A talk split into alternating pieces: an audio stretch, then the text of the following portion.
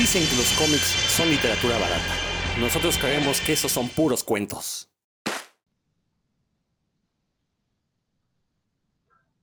Y de nueva cuenta, sean bienvenidos a Puros Cuentos, este programa sobre cómics y todo lo que se les parezca, todo lo que tenga que ver con ellos. Yo soy Rodrigo Vidal Tamayo. Mucho gusto, como siempre, estar aquí con ustedes cada semana. Y paso a presentar a mis compañeros de batallas en este programa, Puros Cuentos. Dan, pues antes de que se te vaya el internet, saluda.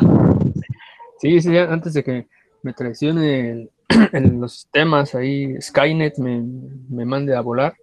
Buenas noches, Rodrigo, buenas noches a, a, todos los que nos escuchan, a Roberto y a Héctor también, pues aquí listos para este super programa que es Puros Cuentos. Exactamente eso. Como bien dices, va a ser un super programa. Roberto, ¿cómo estás? ¿Qué tal? ¿Cómo están todos? Buenas noches pues ya listísimos para tener aquí, como dices, un super programa o lo más parecido posible. A lo mejor eh, podemos tener un muy mal super programa, ¿eh? Pero bueno. Eh, Héctor, Héctor McCoy, ¿cómo te va? Hola amigos, eh, Rodro, Dan, Roberto y amigos que nos escuchan, pues aquí les hemos preparado un programa que, que, que no por bueno o por malo lo, lo, hicimos así de volada, sino con los dos piecitos sobre la tierra para que les, de, les demos la mejor información posible. Exactamente, como siempre, como siempre, dando la mejor información. Y bueno, pues hay que recordar una frase ya mítica de los cómics, una frase que, que yo creo que define lo que son los cómics de superhéroes. Es, una, es un pájaro, es un avión, y no, no es Superman, porque vamos a hablar justamente de todos los clones o versiones alternativas que han surgido de la figura del superhombre a partir, obviamente, de la publicación de Action Comics número 1 en 1938, eh, donde aparece por primera vez la figura de Superman y con él, junto con él aparece también, pues por primera vez en la historia de la humanidad, la figura del superhéroe. Y bueno, no vamos a entrar aquí en cuestiones históricas de lo que ha significado el superhéroe, pero sí es interesante cómo Superman se convirtió en un arquetipo para eh, pues muchos de los superhéroes que hemos venido leyendo desde entonces. Eh, como lo dije Stan Lee, pues básicamente el hombre araña y Superman son lo mismo. Son personas que, que, luchan por el bien de la humanidad. A fin de cuentas, la diferencia, lo que decía Stan Lee, que la única diferencia es que él había hecho más interesante al hombre araña que Superman. Pues vamos a ver justo en este programa, a ver qué tan interesantes son las versiones alternas. Eh, Superman es un personaje que siempre se ha visto rodeado de, de un debate alrededor de él, porque por una parte están los que dicen que qué bueno que existe este tipo de personajes totalmente paladinescos, que son buenos eh, en todo momento, que su código ético y moral es eh, inquebrantable. Y por otro lado están los que dicen que justamente por eso es que es un personaje aburrido, que es complicado de escribir porque tienes que mantener siempre ese statu quo y lo mejor es darle eh, pues algunas variaciones quizás para volverlo malvado para volverlo un poquito más humano. Eh, bueno, ya, lo, ya iremos platicando acerca de todos los personajes que tienen que ver, que, que son una versión alternativa, ya sea eh, a, a, propósito o ¿se está, ¿se está cortando? ¿Se está cortando mi audio? O nada más sube y baja el volumen. Ustedes díganme, muchachos. ¿Se está cortando? No sé qué será esto. Pero bueno, ok.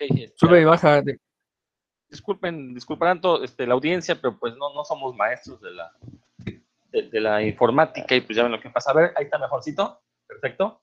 Ah, no, dice Roberto que él sí es maestro de la informática. Ahorita lo ponemos a que nos vea la Matrix. Este, les decía yo, eh, eh, justamente muchas de estas versiones alternas de Superman, pues son con todo el propósito, ya sea de homenajear o de deconstruir la figura de Superman, o algunas simplemente son un fusil que eh, de manera consciente o inconsciente, pues los escritores fueron creando, ¿no? Nos vamos a dar cuenta que hay muchísimas, muchísimas eh, figuras que tienen que ver con este arquetipo, que eh, Grant Morrison en algún momento ha intentado eh, comparar con, con, el panteón de dioses griegos. En general, Grant Morrison lo que dice es que la Liga de la Justicia equivale a, eh, cada personaje de la Liga de la Justicia equivale a uno de los dioses griegos. En el caso de Superman lo pone como Apolo, el dios del sol, eh, y que de hecho hay una versión alterna de Superman llamada así, Apolo, que ya hablaremos de ella más adelante. Pero bueno, justamente este arquetipo de eh, el hombre lleno de, de, un montón de poderes, eh, con los cuales se dedica, bueno, básicamente es un dios que se dedica a hacerle favores a la humanidad a cambio, pues, de que ésta lo adore, ¿no? Ahora, el caso de Superman ha manifestado muchas veces que él no es este, e, este dios que requiere adoración, eh, sin embargo, por ahí algunos escritores pues se han colado como que de repente tienen cierto ego, ¿no? Cosa que eh, quizás podría contravenir a este código ético de Superman, pero bueno, ya eso es cosa de los escritores.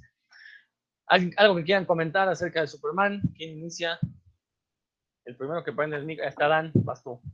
Pues ahora que mencionaste a Grant Morrison, yo creo que eh, es un autor que, tiene muchos altibajos como autor de cómics, pero que sin duda es, es muy inteligente. Sí le, eh,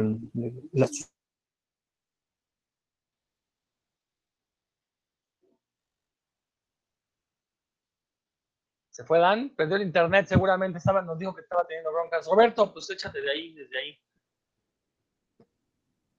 Ok, bueno, no sé si me escuchan por ahí, parece que estamos teniendo algunos problemas técnicos eh, con, el audio y todo. Por ahí eh, tengo indicado que todos tienen el micrófono abierto, todos nos escuchamos, todos seguimos aquí. Perfecto. Bueno, eh, pues si me escuchan por ahí, a mí me tocaba, bueno, les voy a hablar el día de hoy de un par. Y pues con el que quiero comenzar, pues es con uno que tenemos ahorita muy presente en, en la memoria, y estoy hablando de Homelander, de The Boys, del cómic de The Boys o de la serie de, The Boys de, Amazon, de Amazon Prime. Y bueno, digo que lo tenemos presente porque recién terminó su segunda temporada, hace un mes, poco más de un mes, y pues fue una temporada muy exitosa la, serie en Amazon, ¿no? Bueno, Homelander, el que tenemos aquí, pues es obviamente un personaje inspirado en la figura de Superman, eh, es llamado John en algunas, en algunas ocasiones por ahí. Y bueno, es un personaje que no llegó de otro planeta, como lo hizo Superman, sino que él crece en un laboratorio y sus poderes le son otorgados por el compuesto B y pues crece con una ausencia de padres, ¿no? Pero aquí lo que quiero... Eh, pues enfatizar un poquito, pues son estas diferencias que tiene con Superman, que si bien no es un clon de Superman, pues creo que estas diferencias también son lo que lo vuelven interesante, ¿no?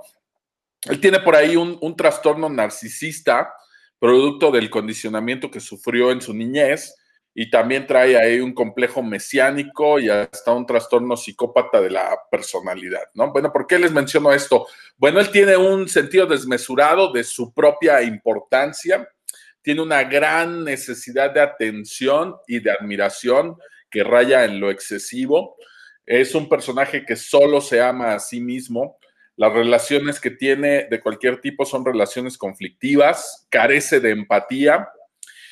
Y bueno, él siente que es mucho mejor que todos los demás, ¿no?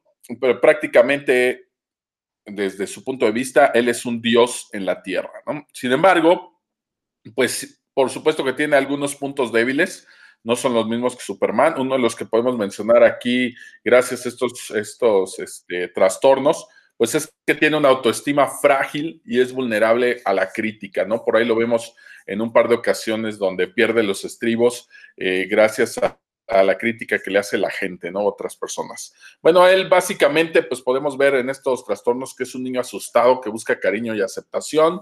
Él trata de ser lo que el mundo necesita, porque para eso lo educaron, para eso lo condicionaron de esa manera. Infunde miedo a los demás para generar una falsa seguridad y, autoridad. Y bueno, gracias a, este condicionamiento que él tuvo desde niño, Homelander asoció esta parte de ser un héroe, entre comillas, al hecho de hacer apariciones públicas en TV, mantener una fachada, lo asocia a él a todo esto y no precisamente a cuidar a las personas, ¿no? Eh, los valores morales que él tiene pues están asociados igual con su imagen personal, por eso él no siente que esté haciendo nada malo, ya que pues desde su punto de vista no hay reglas que estén por encima de él. Y bueno, en algunas ocasiones igual nos menciona, bueno, se ven sus acciones por supuesto en el cómic, él asocia su voluntad con el plan de un dios. Eh, y lo que él representa es pues seguridad y alivio falso para las personas, ¿no? No siente culpa, por supuesto, las emociones que nos demuestra a lo largo de la serie o en algunas partes del cómic, pues son la cólera, la ira o, de repente la, hasta la tristeza, ¿no? Es movido por sus propios intereses y no le importa lo que tiene que hacer con tal de conseguir sus propósitos, ¿no? Ahora, le gusta infundir miedo en los demás porque de esta forma es como él los controla. Desde niño él aprendió que los demás le tenían miedo por sus poderes y por eso en algún momento pues le resulta curioso que Billy Butcher no le tenga miedo, ¿no? O sea, que, que, lo, enfrente siendo un tipo que pues no tiene los poderes de él, ¿no? Eh, también en algún momento pues nos están presentando esta parte del complejo de Edipo que tiene con, con Madeline o Madeline, este, estas emociones y sentimientos infantiles, ¿no? Por supuesto que está inspirado en Superman, pero probablemente estaría más cercano al, Ultraman de DC Comics o, incluso hasta al Superman de, Injustice, ¿no? Entonces, todas estas partes que les acabo de mencionar, pues lejos de, alejarlo completamente de Superman y que ya no nos interese, pues yo creo que resultan en todo lo opuesto, lo convierten en un personaje muy interesante, con, con ciertos matices y pues por supuesto que que en vez de ser la figura heroica que es el, Superman, pues viene a convertirse prácticamente en el villano de la serie, ¿no? Entonces, sí resulta un, para mí, un buen experimento, una buena forma de llevar lo que pudo haber sido Superman si estuviera en este contexto, ¿no? Entonces, para mí es un personaje bastante bueno, que si bien se inspira en, la, en, en Superman y en sus poderes, pues tienen eh, poderes muy, muy, muy similares, pues se aleja ya en, el planteamiento del personaje, ¿no? Y eso está padre, como ver otros contextos de lo que puede ser el, superhombre, ¿no? Y aquí en The Voice, pues está llevado maravillosamente. A mí me gusta mucho cómo se ha adaptado esta parte de la serie y sobre todo Homelander me parece que está muy bien logrado. Y pues si no han visto la serie o no han leído el cómic, yo no he terminado de leer eh, completo el cómic de The Voice y pues las series ahorita de, Amazon sí llevo las dos temporadas, entonces si no le han echado un ojo, pues yo les digo que le den una oportunidad porque de verdad está muy bien llevado. Estamos hablando únicamente de los que se basan en Superman, pero en The Boys pues, se van a encontrar también por ahí otras cosillas que les van a resultar muy familiares si es que son lectores de cómics, ¿no? Pero pues Homelander es un personaje que está muy bien construido tanto en la serie como en el cómic, ¿no? Sí, creo que Homelander es básicamente un Superman con la ética de un ser humano promedio, ¿no? Obviamente si cualquiera de nosotros tuviera e-, ese tipo de poderes, pues claro que este, primero diríamos, no, los voy a usar para el bien, pero en algún momento el poder absoluto corrompe absolutamente, ¿no? Entonces se voltea por ahí, Dan está diciendo que no, él tiene una ética intachable, este, pero yo creo que eso es lo que es interesante, esta versión de Superman, de The Voice, llamada Homelander, a diferencia, por ejemplo, de la que mencionaste de Ultraman, eh, porque Ultraman obviamente pues, es un villano y justamente sus motivaciones siempre han sido querer hacer el mal, ¿no? Porque es el contrario de Superman. Este, esa era la idea detrás de, este personaje y en general del sindicato del crimen de América, ¿no? Que eran eh, un equipo de supervillanos que eran los que dominaban el mundo. Eh, en el caso de Homelander, yo sí creo que, digo, partió de, de que tuvo una educación, trataron de infundirle ciertos valores, pero a final de cuentas en algún momento descubre que pues nada lo puede detener. Y en ese momento es donde dice, ah, pues entonces nadie me va a detener, yo mismo no tengo por qué intentar detener mis impulsos, ¿no? Y creo que es lo que lo hace un personaje muy interesante. Dan, ahora sí, te toca. quiero mencionar algo sobre Homelander. Las, todas las características que dijo Roberto son las que las de gobierno de los Estados Unidos. Exactamente. eso también lo iba a mencionar, pero vas, adelante, adelante de hecho, pues el nombre no es, no es ninguna coincidencia, ¿no? Que se llama Homelander, que el Homeland Security Department es la Secretaría de la Defensa, ¿no? De Estados Unidos sería como el secretario de la Defensa, más o menos sería su, nombre, así lo traduciría yo. No, no es cierto, pero bueno, así quedaría. Eh, pues todo lo, que mencionó Roberto, esas características, pues es como la, la ética, por utilizar una palabra, con la que el gobierno de los Estados Unidos pues, se, se acerca al, al resto del mundo, eh, pues, ¿no? Ellos no se equivocan, ellos traen, traen un mensaje de Dios, son mensajeros de Dios, y pues con base en eso jódanse los demás, ¿no? Porque pues, yo puedo más. Eh, y eso, no sé si, como dice, como mencionas, ¿sabes a quién se parece mucho a uno que yo traigo aquí? Esa, el Irredeemable, no sé cuál habrá salido antes. pero está, está, tiene muchos paralelismos. Y otra cosa también, que con respecto al, al cómic de, de, The Voice, eh, dicen que la serie está muy buena, yo no, no, no la he visto.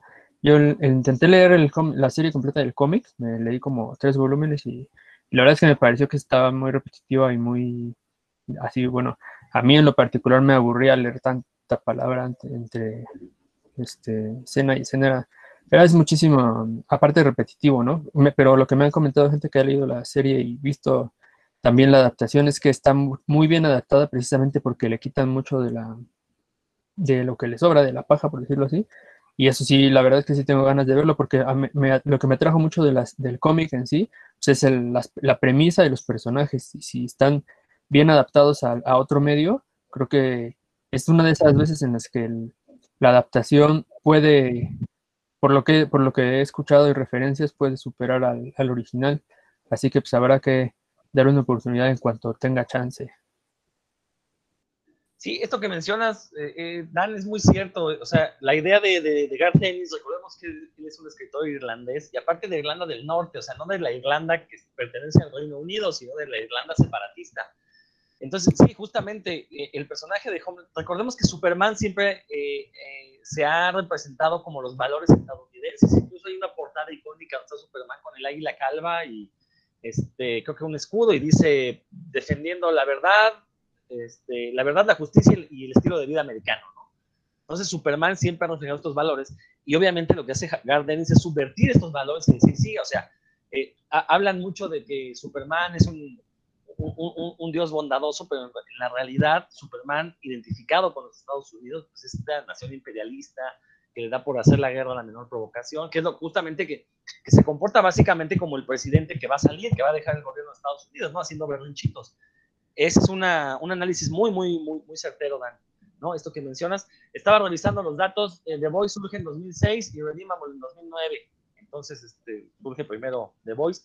Pero sí, es una visión muy, muy interesante. Héctor, ¿algo que quieras comentar?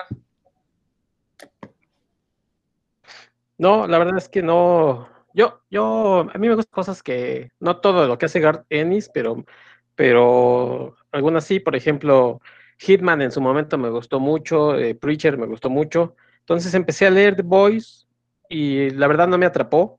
Igual como, Dan sentí que, este, que era como muy, era más por como por el sensacionalismo ahí de mostrar violencia y, y, palabrotas y demás. No me espanta, pero pues no le vi mucho sentido y lo dejé por el número 10 o 12. Y después cuando salió la serie, eh, eh, la verdad es que no me llamaba mucho la atención. Había visto, de hecho, también unos capítulos de la adaptación de Preacher.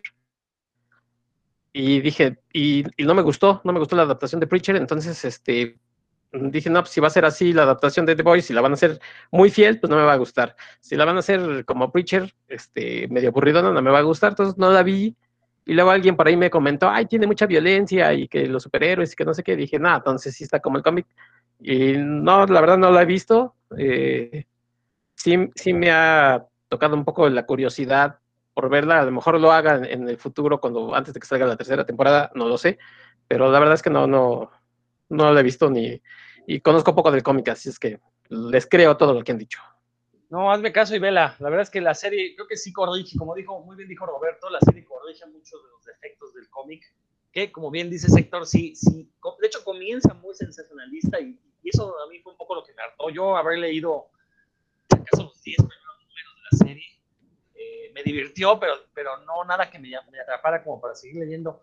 Y sí, la serie eh, corrige estos errores y creo que también lleva la historia a, a, ciertas cuestiones como mucho más alegóricas, como lo que mencionaba Dan de, de Homelander y su papel como Estados Unidos. Entonces, yo sí la recomiendo ampliamente, sobre todo la segunda temporada. La primera, a lo mejor no es tan buena como hubiéramos querido, pero esta segunda sí se pudo la barba yo la recomiendo eh, amplísimamente. Amplísimamente es una, palabra que no existe, pero se la recomiendo de esa forma porque tengo que dar claro que, que, quiero que ustedes la vean y obviamente también los que nos escuchan, pues echen una mirada. Si no han visto The Voice, por ahí hay canales alternativos donde, pueden verla. Roberto, ¿algo más que quieras comentar? No, bueno, eh, no, es no nada más está representado el papel de los Estados Unidos, sino de segmentos muy marcados de, su misma sociedad, ¿no? Que los podemos ver allí contrastados, no nada más con su política exterior, sino incluso el, eh, vaya, la, función de los medios y las redes sociales, también se hace crítica por ahí en la, en la serie, la función de, de esta parte reguladora del gobierno, eh, y, bueno, las representaciones que tienen por ahí en los demás personajes, que ahorita pues no me voy a clavar con, con ellos, pero también esto, esta parte que tiene este, pues sus compañeros de equipo, también va a identificar dos, tres cosas ahí que tienen mucho, mucho que ver con partes de la sociedad estadounidense. Entonces yo también les recomiendo muchísimo que vean la serie, se va de volada y pues gráficamente también está muy bien llevada, los efectos y la, parte cinematográfica en cuanto a lo visual, creo que está muy bien logrado y pues seguramente si les gustan este tipo de tramas, pues les va, les va a gustar la serie, ¿no? Échenle un ojo. Y bueno, antes de darle la palabra a alguien más, eh, mencionaba yo este programa, vamos a hablar de estas versiones alternativas de Superman.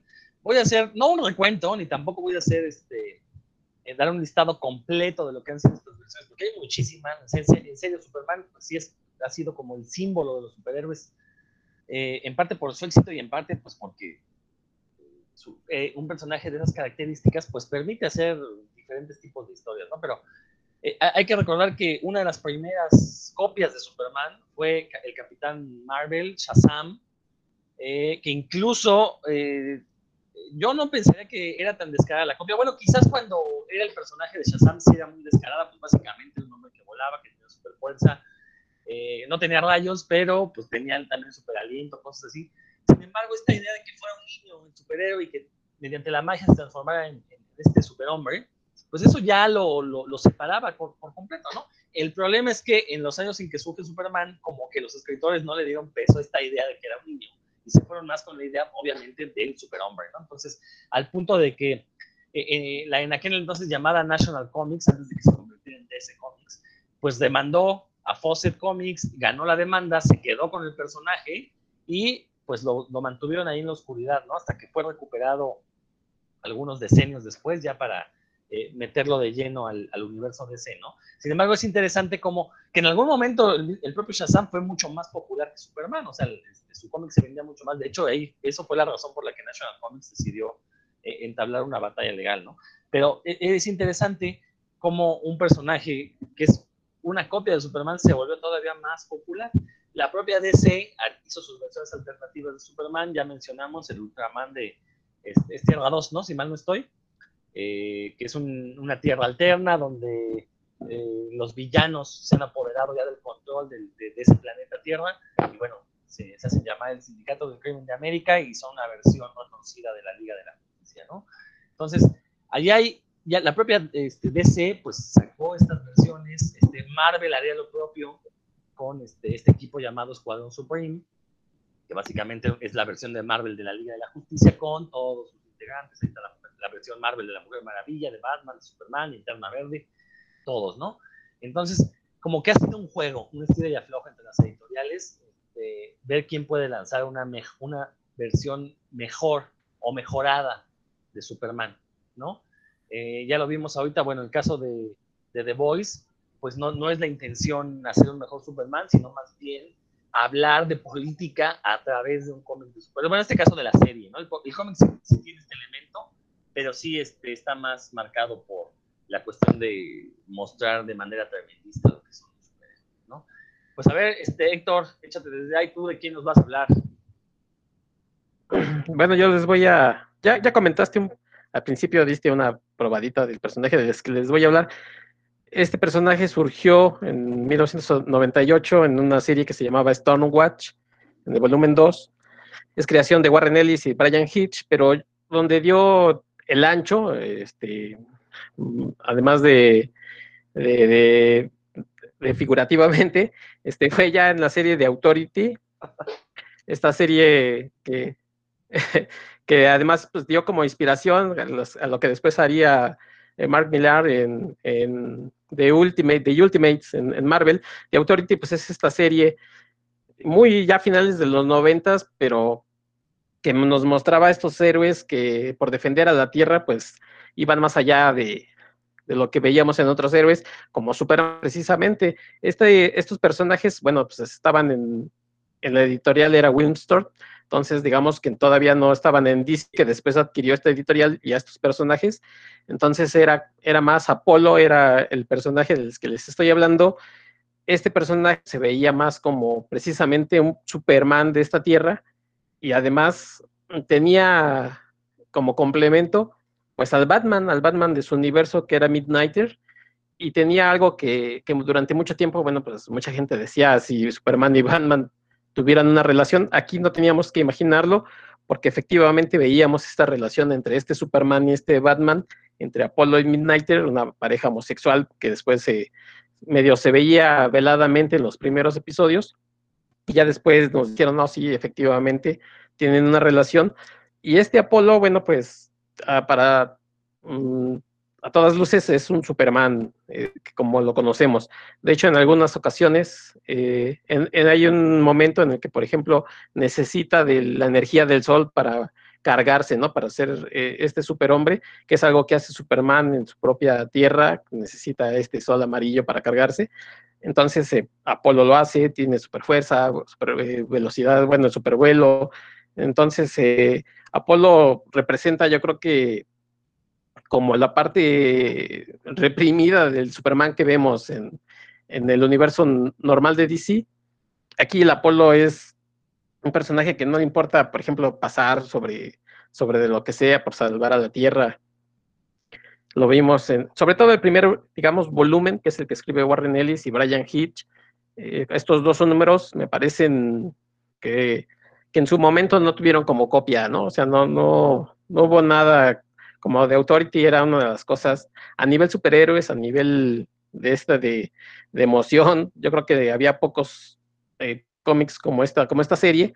Y bueno, este, yo creo que, que decir, no sé, en un enfrentamiento entre Superman y Apolo, yo creo que sí le daba dando sus cartas a Apolo porque no tiene como esas restricciones morales, ¿no? Y además, pues, supongo que hay por ahí Midnighter, que también es un, como les comentaba, es un Batman que no se anda ahí con, con cosillas, pues le habrá enseñado dos, tres patadas en los bajos y cosas rudas, entonces, si, si este Superman, este Apolo y Superman se enfrentaran, yo creo que sí, Apolo sí le andaba dando pues, una buena repasada a Superman. Fíjate que este cómic que mencionas, Héctor, eh, como bien dijiste, ¿no? ¿no? tuvo comparación en el momento en el que surge, estamos hablando de finales de los años 90, eh, y fue un cómic que marcó época. A partir de, que se publica esta versión de, eh, de, bueno, primero Stormwatch y después de Authority, empezaron a salir un montón de clones de equipos superheroicos donde el fin justificaba los medios. Pero a diferencia de los eh, de, lo que vimos eh, a inicios de los años 90, finales de los 80, los superhéroes eran más oscuros, ahí los superhéroes dudaban de, que si lo que estaban haciendo era bueno, ¿no? Entonces se nos mostraban historias donde el, héroe sufría por tener estos dilemas éticos, ¿no? Mientras que aquí, en, en estos cómics, que, en esta época de cómics que inaugura Warren Ellis, lo que vemos es los héroes que eh, deciden un día que van a hacer el bien, pero bajo a su propio modo. No tienen por qué respetar leyes, no tienen por qué respetar ningún código moral. Su único código moral es eh, lograr el, bien mayor, ¿no? Y eh, obviamente hubo una libertad creativa que le permitió a él pues, hacer un cómic bastante violento que después sería llevado al absurdo por Mark Millar en las corridas que una vez que sale Warren Ellis de, Authority, entra Mark Miller y la verdad no hace una historia totalmente mala, de hecho no es nada mala su historia, el problema es que sí ya comete una serie de absurdos que ya rayaban en hilaridad y como que hizo, que perdiera un poco la seriedad y el tratamiento que le dio Warren Ellis, ¿no? Y mencionaste de, Ultimates que justamente lo hace Mark Miller terminando de Authority y que pues básicamente es lo mismo, ¿no? nada más que ahora con personajes de Marvel, ¿no? Y eso, digo, también es, es una obra maestra de superhéroes, pero se nota mucho que pues era siguiendo los pasos que Warren nos legó en, esta, en estos primeros 12 números de The Authority, ¿no? Que yo sí lo pongo en el librero junto a obras de la talla de Watchmen, The Dark Knight Returns, este, el, el Green Lantern, Green Arrow de Danny O'Neill, ahí junto debe de estar The Authority, sí es un cómic de superhéroes que inaugura una nueva forma de ver al, al superhéroe, ¿no? Y, y, esta versión de Apolo, la verdad es maravillosa porque efectivamente eh, se contesta la pregunta, bueno, ¿por qué Superman forzosamente, siendo extraterrestre, por qué tendría que ser heterosexual, no? Pues con, con esos poderes, con ese estatus de Dios, pues él podría estar, él debe ser pansexual, meterse con quien quisiera. Y en el caso de, de Warren Ellis, lo que él decidió, pues sí, hacer este chiste de ponerlo junto con Batman. Y, y, la verdad es que es una relación, y son los personajes que Warren Ellis trata con mucho respeto. O sea, no es el chiste fácil de, ah, son novios y ya, o sea, sí les da personalidad de homosexual a ambos, ¿no? Al punto de que hasta incluso se, se llegan a casar, ¿por qué? Porque dentro del cómic una, se habla de los, los, derechos civiles, ¿no? De que los homosexuales también deben tener derecho a casarse igual que cualquier persona, pues al final de cuentas es lo que son. Y, este matrimonio dentro del cómic también eh, refleja, o sea, esta, esta idea política, ¿no? Entonces, eso lo convierte en un personaje muy, muy interesante, a pesar de que es un personaje que casi no habla, curiosamente. Lo vemos mucho a cuadro, pero es un personaje callado, a diferencia de Midnighter, que es mucho más este, activo, eh, no es el líder del grupo de, de Authority, pero sí tiene mucho peso en las decisiones que toma el equipo, ¿no? Entonces, eso lo hace un personaje muy interesante porque si bien es el más poderoso del equipo, eh, sabe trabajar en equipo, ¿no? Entonces, e, eso fue, fue, la verdad es que un manejo muy, muy interesante del personaje. Roberto, ¿quieres comentar algo? No, nada más preguntaba si, si lo veías a él como más pasivo y a Midnighter como más activo. Si mal no recuerdo, en el cómic creo que hablan de eso. ¿Tú te acuerdas, Héctor? creo que creo que sí es así, ¿eh? este, como dice Roberto. Lo, cierto, y bien lo dices, Rodrigo. Sí, te escuchamos. No te escuché, perdón. No, que, si mal no recuerdo, creo que en la corrida de Mark Millar es donde hablan de eso. Donde hablan, pero, y, pero bien lo dices, o sea, eh, este, Warren Ellis lo pone en el cómic, pero no lo hace grotesco, o sea, no, no hace esta situación de estos personajes, la relación de estos personajes no la hace ver como un chiste, ¿no? En ningún momento. Y es este, Mark Millar cuando ya viene como con esas cosillas, esos chistes. De hecho, hay una parte en, su corrida donde eh, parece que le dan una golpiza por ahí a Apolo entre varios, que si mal no me equivoco eran también un, reflejo de, los superhéroes de, de, Marvel, de los Avengers. Por ahí le ponen una tranquiza y se da a entender como que hasta lo violan y al final eh, Midnighter saca pues una especie como de, de taladro, de, de, sierra eléctrica como con un dildo, una cosa así, que da a entender que va a violar al que le hicieron, a lo que le hicieron a su pareja. Entonces, pero sí, ya es ese es el extremo de lo que venía ya haciendo Mark Millar y Warren Ellis lo maneja de una manera hasta eso como más sutil. No sé si era cuestión del, del editor que le decía, pues no lo muestres tan tan rudo y él lo hacía muy bien, pero sí, sí, Mark Millar ya, ya estaba pasando de la raya y, además, como, como bien dices, con The Ultimates, para mí que fueron apuntes que le sobraron de, de Authority y dijo, ah, pues para qué tengo estos apuntes, me los voy a llevar a, The Ultimates.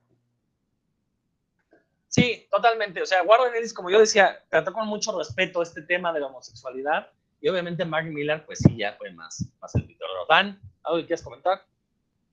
¿No has leído The Authority, Dan? No lo puedo creer, ¿eh? Sí, leí, mi hermano me prestó unos volúmenes de The Authority, pero sí, ya tiene, la verdad tiene mucho tiempo, yo creo que los leí empezando el, este siglo, y lo único que, me acuerdo es pues, que estaban bien buenas las historias y que Midnighter me caía re bien, porque pues, no se guardaba los mamporros, ¿no? Sí, todo lo que... Pero no, la verdad no, recuerdo mucho para qué, para qué traiciono a, a, los personajes. Mira, ahí está Héctor presumiéndonos su, su edición. No, pues, la verdad, sí lo leí, pero primero leí muy poco y dos, no, no lo recuerdo bien. Pero pues, qué bueno que, lo digan para que me, ponga ahí a, estudiar. ¿Es, edición española, Héctor? No, es el tomo eh, Absolute de Authority. Ah, muy bien. Eh, recordar que eh, Televisa está publicando en México, bueno, publicó un tomo de Stormwatch, que es la historia previa de Authority, si se vende bien, me imagino que van a seguirse con todo de Authority. Ya, eh, no, ya está de hecho en programación, ¿eh? Ya, Planetary. Ya, va a salir. Y este. ya se hizo el anuncio en los dos, ¿no? Planetary. No, no, no, a ver, no hubo un anuncio. Lo que dicen en el prólogo de Stormwatch, el editor dice que próximamente se van a publicar, pero obviamente está sujeto a ventas de este tomo de Stormwatch, ¿no? Entonces, no, no creo yo que sea una promesa de publicación, es más bien pues aquí está esto y si sale bien, se los vamos a dar. Recordando que Vid publicó 14 números de la serie de The Authority, la, corrida de Warren Ellis completita, 12, y dos números de la de Mark Miller, ¿no? Es lo que hasta ahorita lo que conocemos de The Authority en México. Ojalá, ojalá se los publique Televisa, porque la verdad es que, que estén inéditos tanto The Authority como Planetary, eh, es pues, una deuda con los lectores mexicanos, ¿no? Este, bueno, que Planetary como que la gente no le gustó, pero pues ya sabemos lo que las masas pueden opinar, ¿no? Entonces, este, pero bueno. Este, muy buena aportación, Héctor. Este personaje de Apolo, la verdad es que es una de las versiones de Superman más, más interesantes. ¿Tú, Roberto, quieres comentar algo? ¿No? Ah, bueno. Este, Dan, pues vas. Ahora sí. Ah, bueno, pues voy a hablar de, de una. Este, sin duda es el personaje inspirado por Superman más popular de, en México, tal vez más popular que el Superman mismo. Y es, creación de Akira, de Akira Toriyama y estoy hablando de Superman, claro está. Ah, no es verdad. Claro que Superman, es un personaje que inventó Akira Toriyama en, para su serie Doctor Slump, de, de Arale, un androide que vive en la isla Pingüino y tiene aventuras muy, muy divertidas mientras rescata desfase intuertos como el Quijote.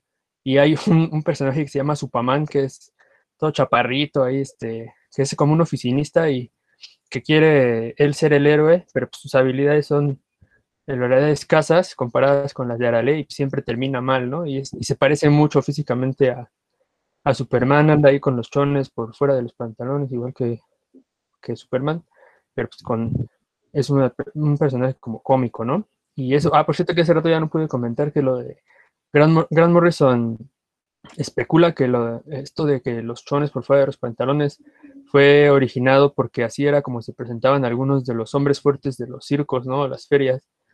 Y que de ahí él, él cree que fue por esa razón por la que Superman vistió de esa forma y pues ya se, se quedó. Pasó a muchos otros personajes, ¿no? Esta, esto de andar con los chones fuera, por fuera. Pero bueno, ya en realidad el personaje que, que sí quiero mencionar y que sí es obra de Akira Toriyama, y que está muy inspirado en Superman, pues es Goku, ¿no? Mucha gente en México conoce toda la historia de Goku, así que no voy a, abundar en el tema, pero sí voy a mencionar rápidamente las en qué se parece, ¿no? Y que es, o sea, una vez que ya se subraya, pues que es obvio, que es una alienígena que viajó en una cápsula desde su planeta porque su planeta se destruyó y su padre lo manda al espacio, ¿no? Para que no muera cae en la Tierra, o bueno, el equivalente a la Tierra del, mundo de Dragon Ball, eh, que es creado por un humano, en este caso el abuelo Gohan, no, no el señor Kent, y le enseña, quien le enseña a ser amable, ¿no? Y a cuidar al débil. Eh, y pues él, él, por ser alienígena, tiene un montón de habilidades. Eh, no es que habilidades, pues sí, de, tiene más posibilidades y potencias que un ser humano normal pero a diferencia de Superman, las tiene que, Goku las tiene que ir desarrollando poco a poco, ¿no? Con entrenamiento, que ya saben ustedes que en todos los, no en todos, pero sí en muchísimos de los animes y las y los mangas, pues eso es importantísimo, ¿no? Que el, que el personaje tenga que ganarse sus, sus beneficios poco a poco y siempre le cuestan sangre, sudor y lágrimas.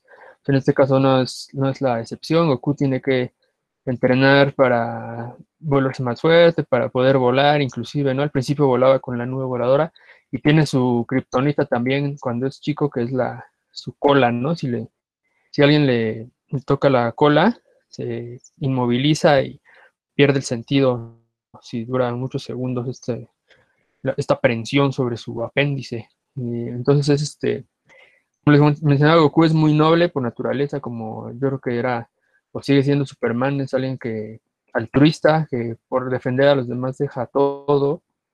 En el caso de Goku, pues protege no solo a, sus, a los cercanos, ¿no? sino a la Tierra, igual que, Superman. Ya, y bueno, ya en Dragon Ball Z, pues termina siendo mucho más parecido a. Se volvió a ir Dan. Está teniendo problemas de internet, seguramente. Pero bueno, continuando con lo que comentaba, sí, eh, en Dragon Ball Z, bueno, ya vemos ahí este personaje de Goku que todo lo quiere resolver a golpes, pero pues también porque los golpes lo buscan a él, ¿no? Eh, en la serie original de Dragon Ball tenemos este personaje infantil que eh, creo que es un personaje que jamás madura. Por eso en Dragon Ball Z tenemos un Goku que todo lo resuelve a golpes, que es un padre desconsiderado. Perdón, Dante, nos fuiste. sí, sí, y bueno, esas son las similitudes. Ah, les decía que murió por todos nosotros y revivió al tercer día, igual que Superman. Este, con, bueno, le ayudaron a revivir un poquito, ¿no? Pero revivió.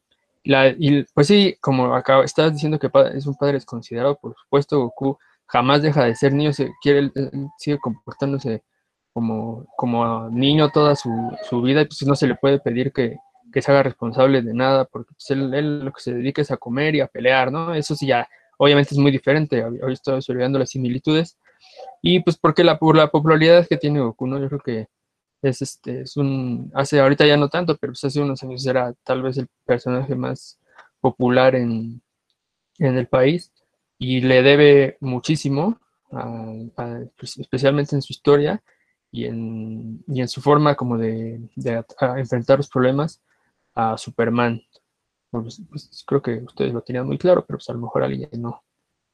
Fíjate que, ah, bueno, no había quedado yo en cuenta, y no sé si habrá sido intención de, Akira Toriyama, mezclar estos dos grandes mitos, el, el gran mito occidental que es Superman, porque nos guste o no, pues es uno de los grandes mitos que Occidente le ha dado a la cultura eh, universal, mezclarlo con el mito, justamente el del rey mono, esta leyenda china, que también es, es casi, casi un mito fundacional en Oriente. Yo no sé si ha sido su intención mezclar ambos, ¿no? Este, tanto Superman con esta figura del rey mono, eh, obviamente quizás despojándolo de la parte mística del rey mono, pero a final de cuentas, sí, este, creo que el personaje de Goku refleja a la perfección ambos personajes, tanto Superman como Rey Mono, ¿no? No sé cómo lo veas tú.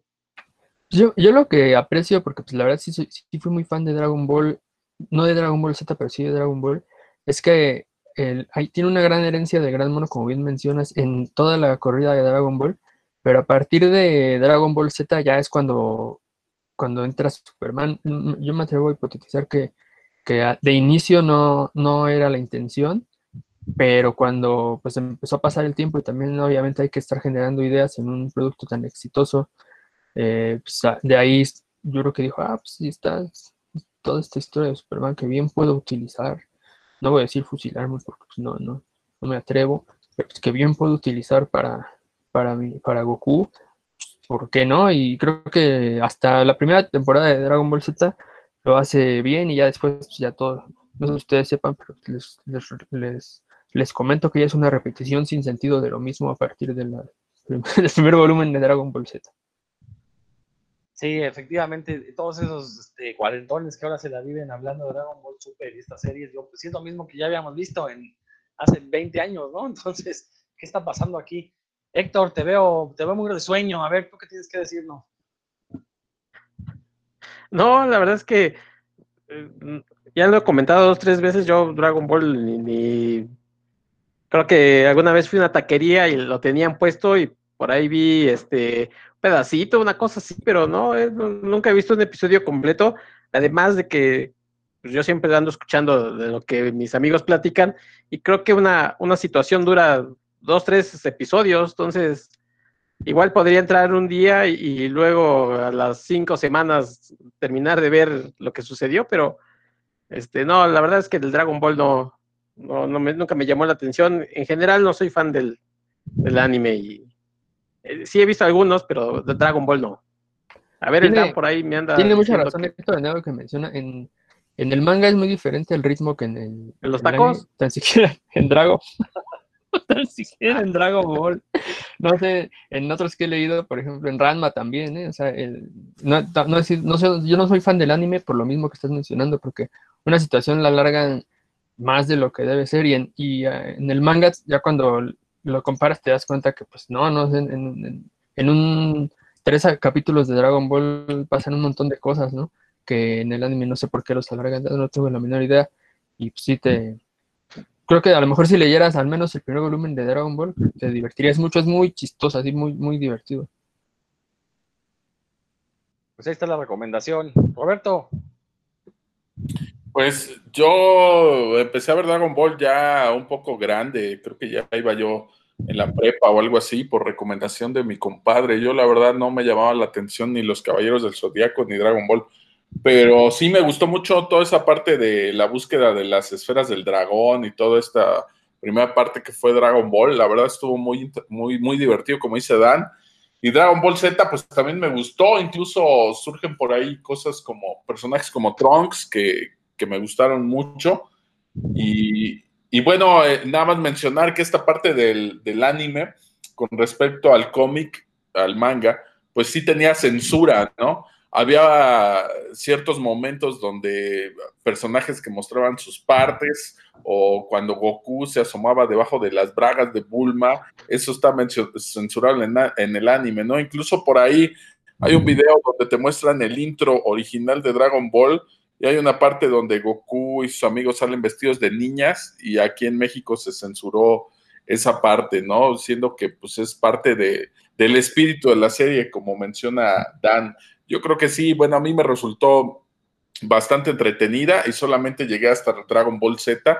Lo que hubo más allá de Dragon Ball Z, como Dragon Ball GT y todo eso, pues ya, ya no tengo idea, no llegué tan, no llegué tan lejos, ¿no? Pero creo que tiene personajes eh, muy bien construidos y hasta entrañables. La relación que lleva Goku con Picoro y que Picoro se haga cargo de, Gohan, que lo vea como, como su maestro y, y, también como una especie de figura paterna, pues eso me gustaba mucho en su momento, ¿no? Y sí, esta parte que menciona del paralelismo con, con Superman, pues sí ya es más marcado cuando crece.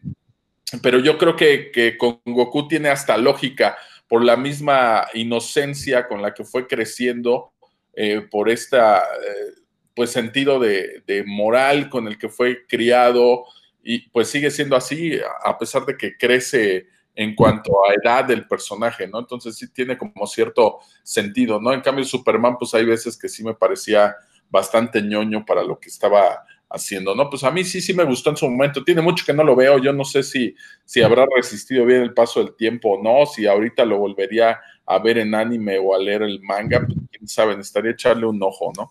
Pero pues ay, a ver qué, qué les parece a nuestros amigos que están escuchando. Excelente. ¿Algo más, Dan, que quieres añadir a esto de Dragon Ball? Que sí, efectivamente, Goku es totalmente una reinterpretación de Superman. Nada, bueno. Pues ahora me toca a mí. Eh, yo voy a hablar de un cómic que siempre, siempre estoy recomendándole a todo el mundo y, nunca nadie me hace caso y lo lee. No sé por qué. Cuando es un cómic de Alan Moore, es un cómic donde Alan Moore retoma el personaje de Superman y nos entrega una de las mejores historias que hemos visto de Superman en todos los tiempos, pero desgraciadamente pues no lo puedo llamar Superman por una cuestión de derechos. Se llama Supreme, un personaje original de Rob Liefeld, un personaje, la verdad, que no tenía ningún chiste. Eh, básicamente era, era un Superman golpeador. Era, era, era el Superman de Rob Liefeld, ¿no? Entonces, eso era Supreme.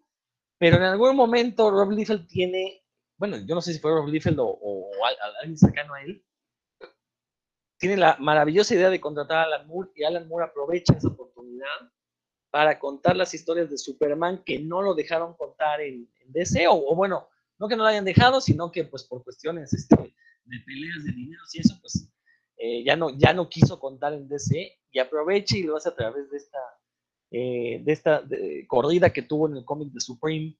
Un, un cómic maravilloso, maravilloso, porque es un homenaje, este sí es un homenaje a Superman. O sea, básicamente, ustedes léanlo y cuando salga Supreme, olvídense del traje blanco y dorado que porta el personaje, imagínenselo con un traje rojo y azul eh, es porque es básicamente el Superman de los años 50, de la, época de plata, ¿no? Este Superman que era inocente, pero en las manos de Alan Moore son historias muy, muy inteligentes y son historias justamente para explotar todo el potencial que un personaje como Superman puede tener. ¿Cuál es este potencial? Pues obviamente, después de dos o tres historias donde hablas de un personaje superpoderoso que todo lo puede, ¿qué puedes contar? Pues lo que hace Alan Moore es empezar a crear un universo alrededor de este personaje y es ahí donde radica la belleza de la historia porque pues, le empieza a meter el equivalente a Kryptonita, pero le da una, un sentido a esta Kryptonita, ¿no? Eh, tiene un equivalente a Lex Luthor, que curiosamente es uno de los personajes más importantes, no porque sea el villano, sino, y bueno, no, voy a contar un pequeñísimo spoiler, pero al final de cuentas no se van a dar cuenta de él hasta que lo lean, no, es tanto un spoiler. Pero al final de cuentas es este villano el que permite la creación de Superman. Entonces, esa es una idea recursiva muy, muy inteligente por parte de Alan Moore. Este, le mete ahí al super perro, le mete una versión de super chica, le mete unos villanos que cuando uno los lee dicen, o sea, en serio, ¿por qué no escriben historias de Superman de este tipo? Digo, ya se escribió en los años 50, habrá quien diga que son historias muy inocentes, muy tontas, pero pues, la diferencia es que ahora tenemos escritores de cómics profesionales que quieren escribir esas historias. Y Alan Moore, la verdad, se avienta aquí un, ya lo dije yo, un homenaje a Superman. O sea, se, nota que le encanta el personaje de Superman y se nota que se divirtió escribiéndolo a través de las páginas de Superman. Por ejemplo, tiene una historia increíble donde el super perro, que se llama Supermoto, sería, en español sería super, super cachorro, super, este, super callejero, algo así se llamaría en español el perro, eh, empieza a deprimirse. ¿Por qué? Pues porque no tiene con quién desfogarse sexualmente. Ahora, yo como lo cuento, pues suena medio grotesco y obsceno, pero no, en la historia es algo muy bonito, o sea, el problema que tiene el perro para, pues no encontrar una pareja, entonces, e, en un solo número, Alan Moore resuelve este problema, pero crea otro al mismo tiempo, porque los cachorritos, los supercachorros, pues también tienen poderes y es un desmadre estarlos cuidando. Entonces, es este tipo de historias las que nos entrega Alan Moore. Y eh, digo, desgraciadamente en México no se ha editado esta historia y dudo que se cuestión de derechos por ahí. Pero, les voy a dar el tip, sobre todo a, nuestros amigos de la Ciudad de México, en la librería que tiene el nombre del Libertador de la India, que no lo voy a decir porque no me pagan por, dar comerciales, pero esta librería que su logo es amarillo con morado y tiene unos espectaculares por toda la ciudad, burlándose de la gente que no lee. Bueno, en esa librería, como saldo, tienen uno de los dos volúmenes que publicó Alan Moore tienen la historia del regreso de Supreme, que es el primer arco que publica el Moore, y aparte está a precio de saldo, entonces lo van a conseguir en menos de 200 pesos o algo así, este, o alrededor de los 200 pesos.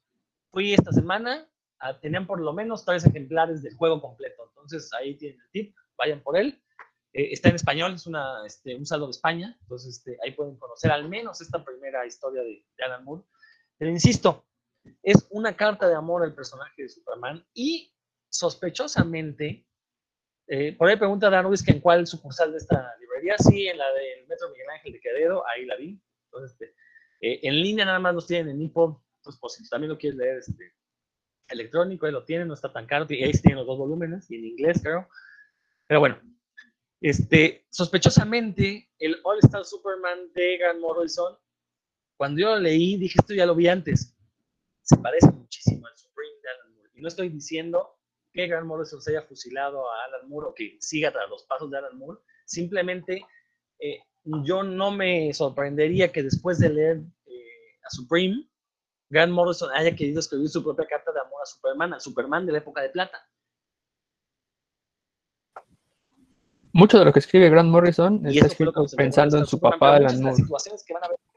Sí, seguramente. Yo, estoy convencidísimo. O sea, ese pleito de, de, de Grant Morrison y Alan Moore, esa pelea de pagos supuestamente, sí, no es más que una bronca de padre e hijo, totalmente, totalmente. Este, pero sí, sí se parece muchísimo, ¿no? Está Superman, muchas situaciones incluso parecen calcadas de, lo que nos escribió Alan Moore en Supreme. Y la verdad es que eh, eh, el Supreme de Alan Moore es una historia que además de que te, te, llena el alma cuando la lees, porque, insisto, es ver al Superman explotando todo su potencial, también es muy triste darte cuenta que ese universo no existe, ¿no? Que solo existen estos poquitos números que escribió Alan Moore y basta, ¿no? Y, y, hay un montón de historias que dices, quiero conocer acerca de esto, ¿no? Quiero conocer más de esos personajes. Creo que eso es lo que hace que un cómic sea grandioso. Entonces, si pueden, es más, no, no, no, si pueden, es una orden, vayan y descarguen toda esta corrida de Alan Moore Supreme. Está, está de manera pirata, consígansela porque es muy difícil conseguirla en físico. Les digo, hay un problema de derechos ahí, entonces este, yo creo que va a ser muy difícil que se vuelva a editar. Entonces, descarguen la pirata, léanla, insisto, olvídense de que es Supreme, léanlo como si fuera Superman y se van a dar cuenta por qué Superman puede ser un grandioso personaje si se cuentan las historias correctas con él. ¿Y cuáles son estas historias correctas? Pues historias absurdas, historias exageradas, historias que abusen de los poderes de Superman. Porque a mí esta actitud de muchos escritores contemporáneos que no, es que Superman es muy difícil de escribir porque es todopoderoso y pues, ¿qué, retos le puedes poner a, un personaje así? Bueno, Alan Moore le pone los retos y nos dice que justamente por eso es grandioso el personaje, porque permite que los escritores puedan echar a volar su imaginación. Eh, Roberto, ¿algo que quieras comentar? Bueno, pues además este cómic es, es buenísimo también en, en cuanto al dibujo, porque nos va mostrando distintas etapas del personaje y va cambiando como el estilo de, dibujo, ¿no? De acuerdo a la época. Eso también estuvo, eso también estuvo muy padre, ¿no? Y bueno, con lo que comentas, pues eh, nada más como para reforzar esto, pues él ya traía a Alan Moore detrás el, el, Miracle Man o el Marvel Man, que es otro de los que traía yo anotados para, para hoy. Y bueno, este, a pesar de que está inspirado en Superman, pues era un personaje que surgió después de Shazam. Pero nada más para, para puntualizar un poquito en lo que decías, ¿no? De cómo Alan Moore puede escribir historias tan fantásticas de un personaje del que supuestamente ya se ha escrito, ya se ha dicho todo, pues ahí está una que es, de las poquitas que me gusta de Superman, que se llama Para el hombre que lo tiene todo. ¿no? Alan Moore escribió ese cómic de Superman y cómo, cómo encuentras una vulnerabilidad en un personaje que es prácticamente invulnerable, pues a través de su mente, en este caso a través de, sus sueños, ¿no? Entonces, échenle un ojo también ahí para el hombre que lo tiene todo, de, Alan Moore, y que incluso ha sido adaptado a, la serie animada, por ahí salió ese capítulo en, la Liga de la Justicia Ilimitada, y lo adaptaron pues bastante, bastante bien únicamente quitaron las partes de Robin, me parece, de, las partes en las que participaba Robin en el cómic, lo quitaron en la, en la serie, pero está muy bien adaptado. Entonces, claro que Alan Moore sabe trabajar ya desde antes con personajes como Superman y lo hace de manera excelente, ¿no? Eh, y pues sí, Supreme es una gran, gran, gran recomendación. Échenle, échenle un ojo por ahí, pues van a ver que no los va a decepcionar. Dan. No, pues yo solo quiero decir vendido. Ya en este mismo momento obedeceré tu orden, mi buen Rodro, y voy a ver cómo le hago para conseguirlo. Que no Digo, está la versión pirata y si te puedes lanzar ahí a esta librería, ahí lo acabo de ver esta semana. Y de hecho ya lleva varios meses, como que nadie se ha dado cuenta del tesoro que está ahí. Entonces espero que después de este programa se agote, porque es un cómic que merece ser leído, que, que merece ser disfrutado por todos los fans de Superman. Héctor. bueno, amigos que nos escuchan, yo me despido porque Rodrigo Vidal Tamayo me acaba de dar la orden de que vaya a conseguir ese cómic como sea, así es que lo voy a conseguir, eh, por, si por, por mar en un buque de guerra o por tierra en un tren militar, ahorita mismo lo voy a conseguir y echarle la leída. Como debe ser, como debe ser. Muy bien, Héctor, pues échate otro, a ver qué otro personaje nos vas a platicar. Ah, bueno, este, a lo mejor no sé si ustedes lo conozcan, o, yo, yo lo conozco poco porque he leído poco esta serie, pero lo quería traer porque es muy parecido también al Superman. Es eh, Samaritan o Samaritano de esta serie de Astro City de Kurt Busiek y Brett Anderson. Eh, a grandes rasgos, pues es Superman, de hecho, hasta su identidad secreta, que su nombre es eh, Asa Martin, bueno, pues es un periodista, ¿no? Es un periodista, también anda buscando ahí las noticias en esta, en esta ciudad que se llama Astro City, precisamente. Y bueno, eh, para Kurt Busiek, eh, su serie es como una carta de amor a los superhéroes, ¿no? Pero que además incluye esta visión de la gente de la calle, esta visión eh, en muchas veces de los superhéroes, cómo ellos viven en una ciudad o sus sus problemas como familia, sus problemas, eh, tratando de ayudar a la gente. Entonces aquí eh, Samaritan es prácticamente Superman de, esta, de este universo de Astro City. Y bueno, pues eh, él viene creo que de otra dimensión, pero no, no llega de niño en un cohete, pero sí viene de otra dimensión. Y la gente lo ve como la representación, obviamente, de los grandes superhéroes, ¿no? Eh, es todo un mundo que ha construido Kurt Busiek. Eh, también tiene por ahí diferentes eh, épocas para sus superhéroes, pero si ustedes, el, de hecho, el primer número, el primer número de Astro City habla precisamente y se centra en este personaje que es Samaritan, y, van a ver ustedes que es pues una especie de carta de amor al Superman, que, a Kurt Busiek le, le gusta ya desarrollado pues muchas series, eh, bueno, o muchas historias en el Superman original, aquí lo toma, lo, planta como la punta de lanza para su, para su universo de Astro City. Yo debo de aceptar que uno de mis grandes pendientes de cómics de superhéroes es Astro City, no lo he leído. Entonces, no tengo idea de lo que habla Héctor, entonces me tengo que dar la tarea, espero que lo apenas hacerlo para que vaya y lo hago ahorita mismo. Este, tengo que leer Astro City. Vamos a, vamos a intercambiar este. Vamos a intercambiar material, ¿no? Tú me prestas tal tu y yo te presto City. material genético está bien. Pero bueno, eh, sí, sí, sí, tengo tengo que leer Astro City. Yo, yo estoy consciente que es uno de mis grandes pendientes. La cosa es que no quiero leerlo en electrónico, entonces, este, pues en algún momento voy a tener que hacerme con los tomos. Espero que ya, espero que sea fácil de conseguir, si no, ya me amolé. Pero bueno, así lo haremos. Dan, No, pues la verdad Héctor se, se rifa con esta, con esta recomendación porque Astro City es uno de los mejores cómics de superhéroes que he leído. Yo creo que en general, no solo en los últimos años, en, en general, tiene un montón de virtudes. La, la principal creo que es que los arcos son cortos, no tienes que no se casa con un solo personaje. Hay inclusive eh, dentro de los mismos volúmenes historias que son autoconclusivas, que en un solo número comienzan y terminan. Eh, a, veces se claven a los personajes principales, que son Samaritan, como ya comentó Héctor, o The Confessor, sí se llama The Confessor, que es como Batman, la verdad no, me- no, no, no tengo los nombres muy claros porque para mí son Superman, Batman, la Mujer Maravilla y demás, pero sí Samaritan, pues es muy, muy, parecido a, a Superman, y hay una fantásticos. de, de, de Samaritan, no sé si te acuerdas, Héctor, en el que él y la, la equivalente de la Mujer Maravilla pues, se, se hacen, se vuelven pareja y se van por ahí a, a tener coito en los cielos. Esa, esa escena está, la verdad, la, la- la hicieron muy bien. No, no, no parece así porno, porno de superhéroes, así como, como hentai, sino que sí están hechas de buen gusto, no como lo estoy narrando. Y está este, esa escena me acuerdo que me, me llamó mucho la atención precisamente por el buen gusto con la que se representó.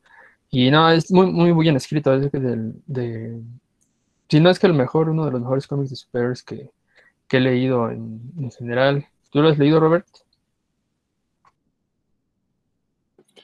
No, yo no lo he leído, pero pues desde aquí le mando un saludo a- al buen Cacha, que siempre me lo estuvo recomendando por ahí, que es uno de los fans de este título. Y pues no, no me lo he topado en papel y pues yo sigo siendo fetichista del papel en los cómics y por eso mismo no lo he leído, ¿no? Igual otro de mis grandes pendientes ahí en, en el librero. pues ya. Igual hay versiones en español, este.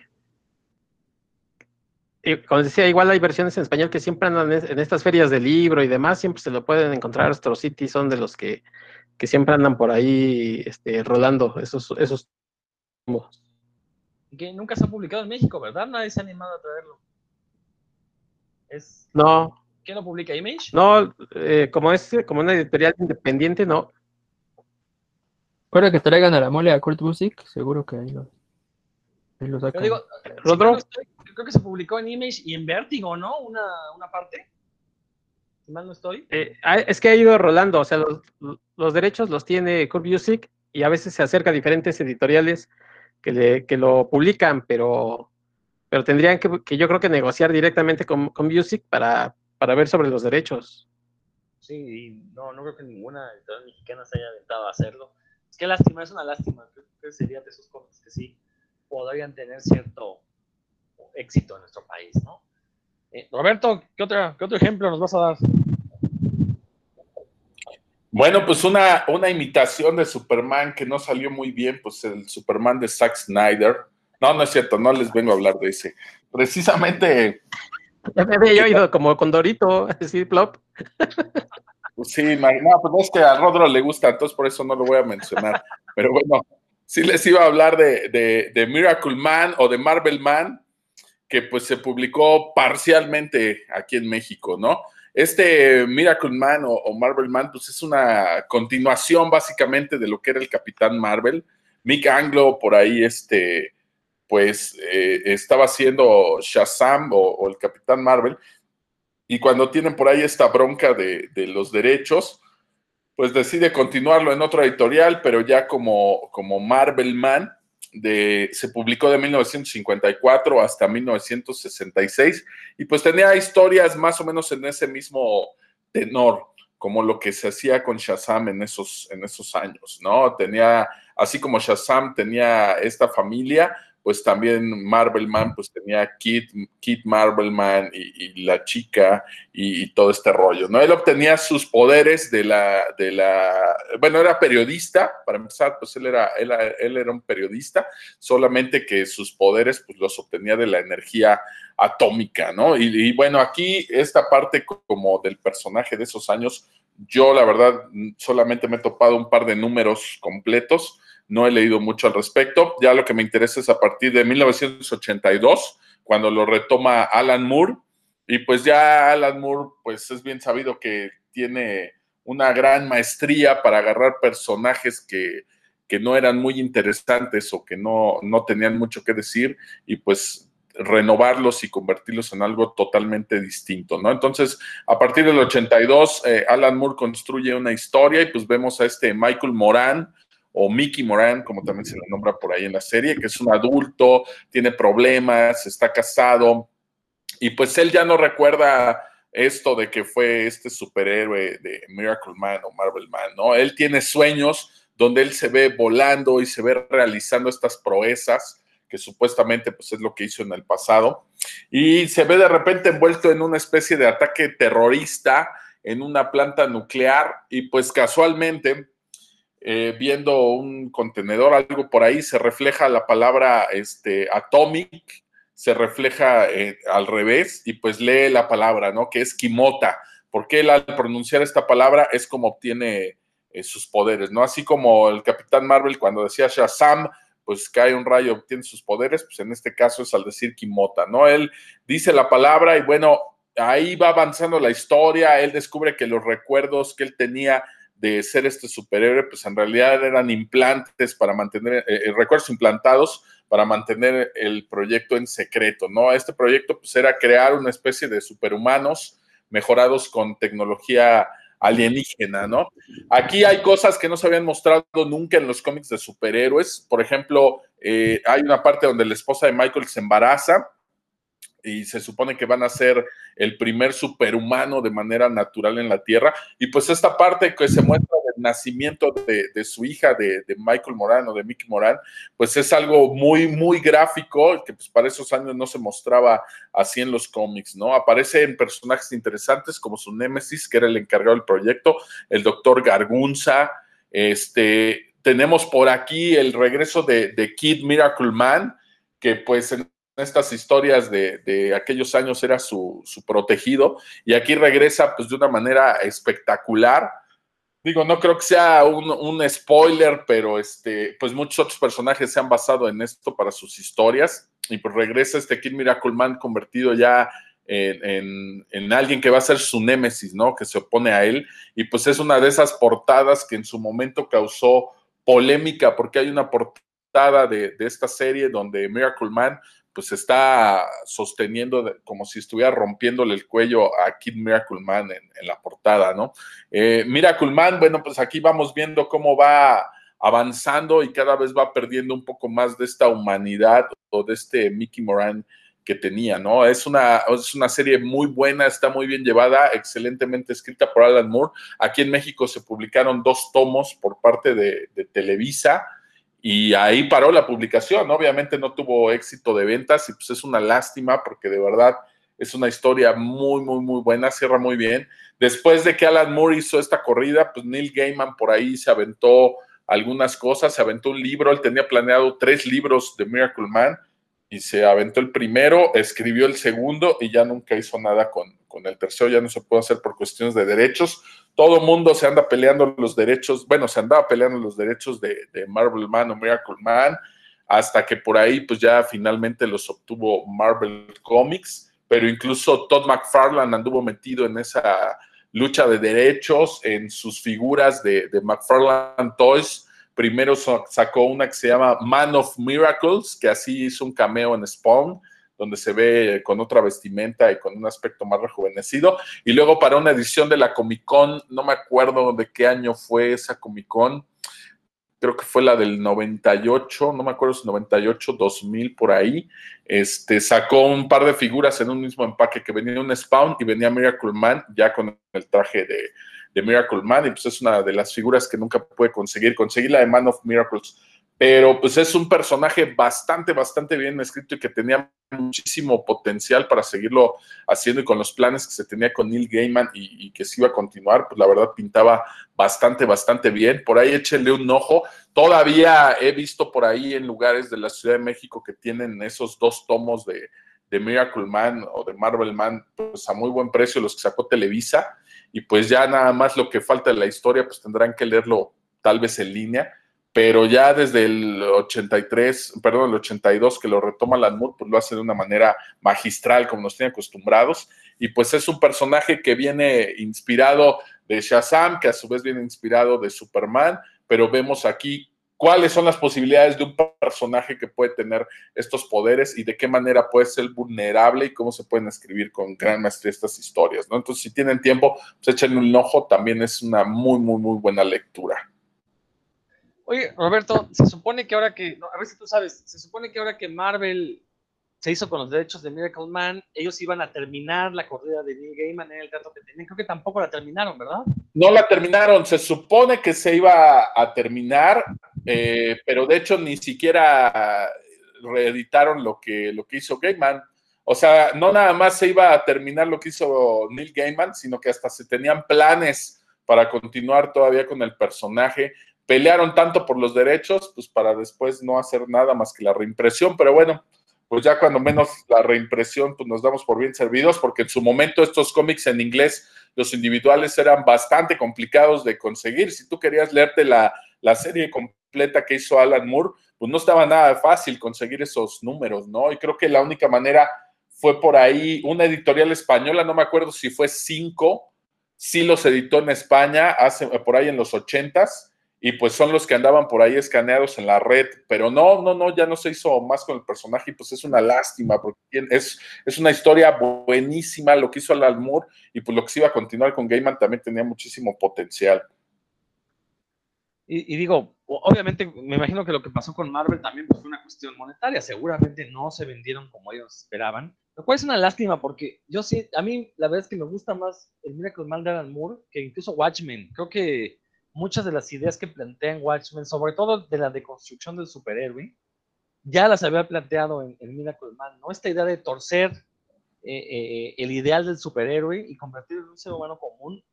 Alan Moore trabajó por primera vez en, Miracle Man, y la verdad es que sí, al menos la, parte de Alan Moore es muy, muy, este, muy interesante, este, cómo, cómo escribe las pasiones de los superhéroes.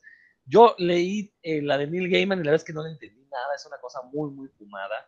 Este, la verdad es que, bueno, fuera de The Sandman, yo, Neil Gaiman, la verdad es que sus cómics no me gustan, debo de aceptarlo. O sea, Sandman es mi cómic, uno de mis cómics favoritos, pero cualquier otra cosa que escriba Gaiman fuera de ese universo, como que nomás no le encuentro mucho sentido, ¿no? es que es una... Sí, te escucho, Roberto.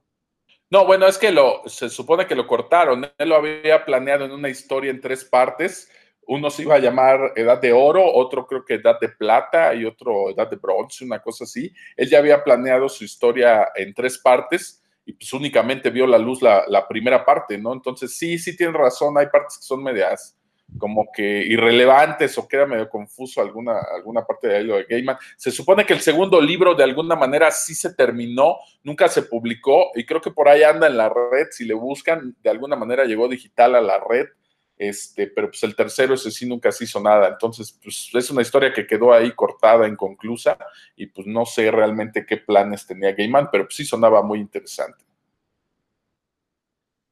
Dan, ¿algo que quieres comentar? Pues, bueno, yo creo que ah, para, para profundizar más, amerita un programa completo, ¿no? Mira, mira que el es una historia profunda, e importante, y bueno, que en, mi caso a mí también me, me gusta muchísimo por, cosas que ya mencionaron ustedes, principalmente por esa, esa visión que, que, impone ahí Alan Moore, que uno siempre te pone a ver las cosas desde otro punto de vista, no, no desde que lo habías planeado siempre. Y en este caso, pues me acuerdo, recuerdo muy bien esas escenas que ya mencionó Roberto del nacimiento del hijo de Miracle Man. También cómo se va alejando poco a poco de su esposa, que es doloroso, ¿no? Porque al inicio vemos cómo está la cercanía que tenían y dos, el, capítulo en el que Kid Miracleman hace, como decía un amigo mío en la, en la, en la adolescencia, hace descagada perro, ¿no? Ahí en, en, Londres y en el mundo. ese, estos números son impresionantes. Este, sí, sí, me acuerdo que son de esos números que uno los lee y cambian la forma de ver el cómic. Y en, en específico, eso que mencionan de la...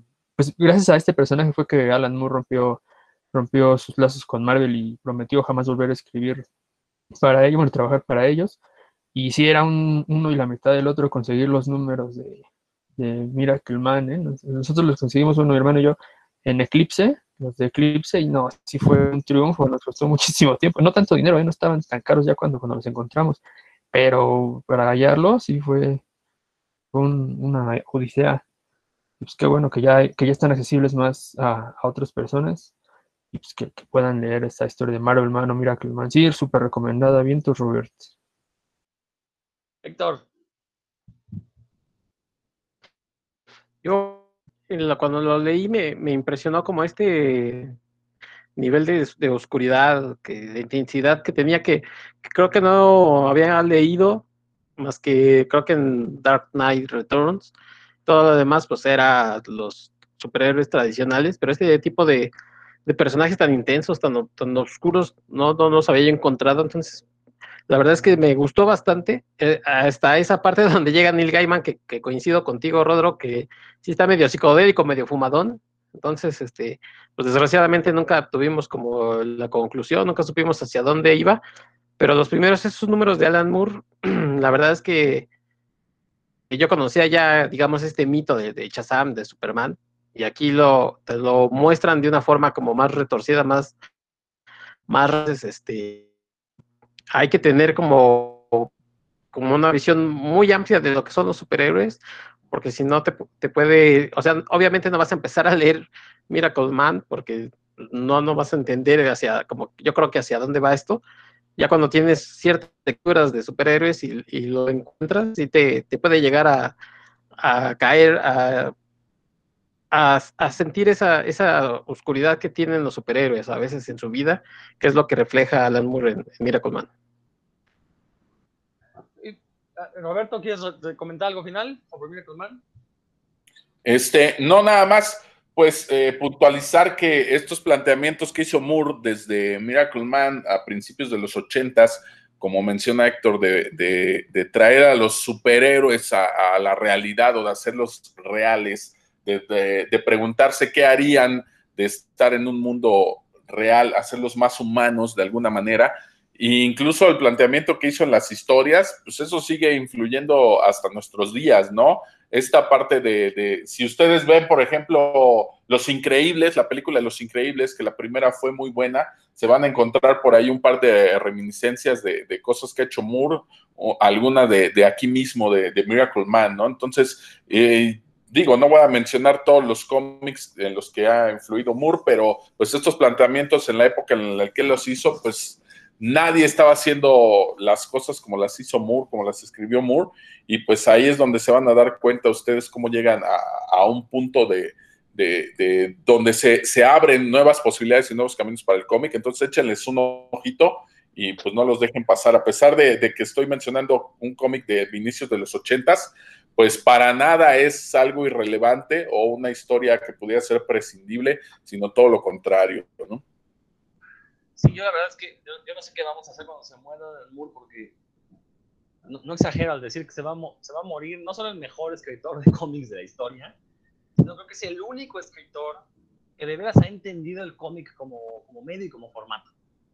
Entonces nadie más, nadie más hace en cómic lo que, lo que hace el Moore, porque él conoce perfectamente el lenguaje del cómic y cuando toma un personaje ajeno, conoce perfectamente qué es lo que hace que ese personaje funcione. Entonces yo no sé qué vamos a hacer cuando se muera. Ojalá no se muera nunca. Ojalá la magia lo, mantenga vivo. El problema, bueno, es que de nada nos sirve un árbol muy inmortal si ya no va a escribir cómics. Entonces, ¿para qué queremos a un árbol muy inmortal? Para nosotros ya está muerto, desgraciadamente. Cuando suena feo. Ah, no le creas. No le creas a volver a escribir cómics. Ojalá que necesite, eso. Habló con Dan de la semana, le dijo que... que... ¿Cómo, No te escuché, Rodro, perdón. No, que... le digo que habló con Dan en la semana y le dijo que, tiene sorpresas. Sí, ahora que hablé con él, ahora que hablé con él, me dijo que, que tranquis, que me comentó del, programa de sorpresa, dijo que estuvo muy bien y que, que, él ya nos va a dar una pronto, que no, que no, estemos este, Que es que me vio llorar un rato. no. Héctor, ¿ya diste tu, tu segunda o...? Ya dio Samaritan, ya Ah, dio ya, ya, Samaritan, no. Dan, tú. No. ¿Quién va? Sí, me, me he hecho uno tan buenas que yo la verdad veo Ya se volvió a ir Dan, hombre, ese Dan. que- Cada que habla, se le va la onda a Dan. Y bueno, ahorita que regrese. Ahí está, creo que ya. ¿Ya estás? No. Bueno. Este, No, sigue, sigue, sigue, Rodo. Bueno, este, pues yo voy a mencionar un personaje que la verdad es que cuando lo leí me gustó muchísimo.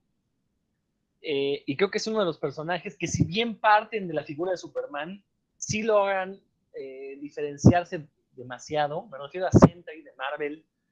Este personaje que aparte surgió, eh, su lanzamiento estuvo acompañado de una broma en la revista Wizard, donde eh, apareció así escondida una noticia de que habían encontrado unas páginas perdidas escritas por Stan Lee y dibujadas por, eh, ahorita les digo el nombre de quién se supone que, que- que los había dibujado, pero vamos, lo publicaron como una noticia perdida, ¿no? Entonces, de repente fue que fueron creciendo la noticia.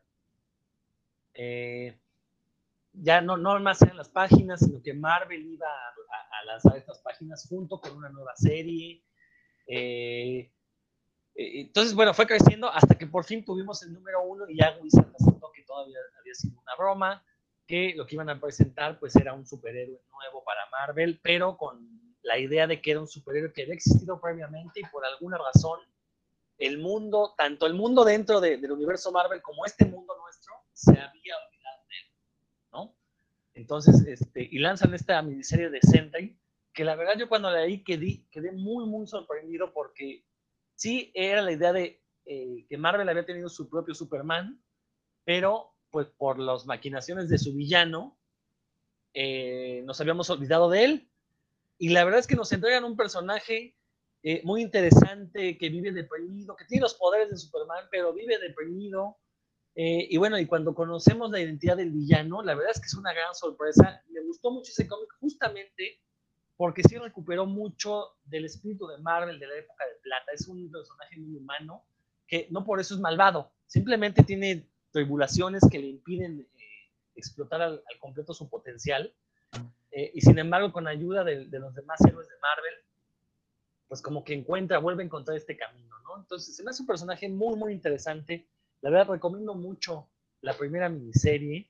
Eh, eh, la miniserie, bueno, este, son los números que conforman la miniserie y hay una serie de, de one-shots donde convive con algunos personajes del universo Marvel. Entonces, eso nos eh, ayudó a que conociéramos un poquito más de historia del personaje de The que por ahí luego Brian Michael Bendis lo metió a los Vengadores, tuvo algunas cosas interesantes, tuvo su propia serie que no, no estuvo nada mal, pero después como que se fue difuminando, como que cayó en este problema en el que los escritores no saben qué hacer con él por falta de creatividad, y desgraciadamente pues eh, ahorita no sé qué haya sido, tiene mucho que no leo un cómic de Marvel, no sé qué está haciendo el personaje de Sentry, pero recomiendo muchísimo la miniserie original junto con One Shots, creo que fue un cómic muy original en los años en los que surge, y creo que a la fecha Marvel no se ha aventado tu experimento para lanzar un personaje de estas características. Entonces, esta es mi otra recomendación de Sentry, que ignoro si se haya publicado en México. No sé, tú, Héctor, ¿sabrás?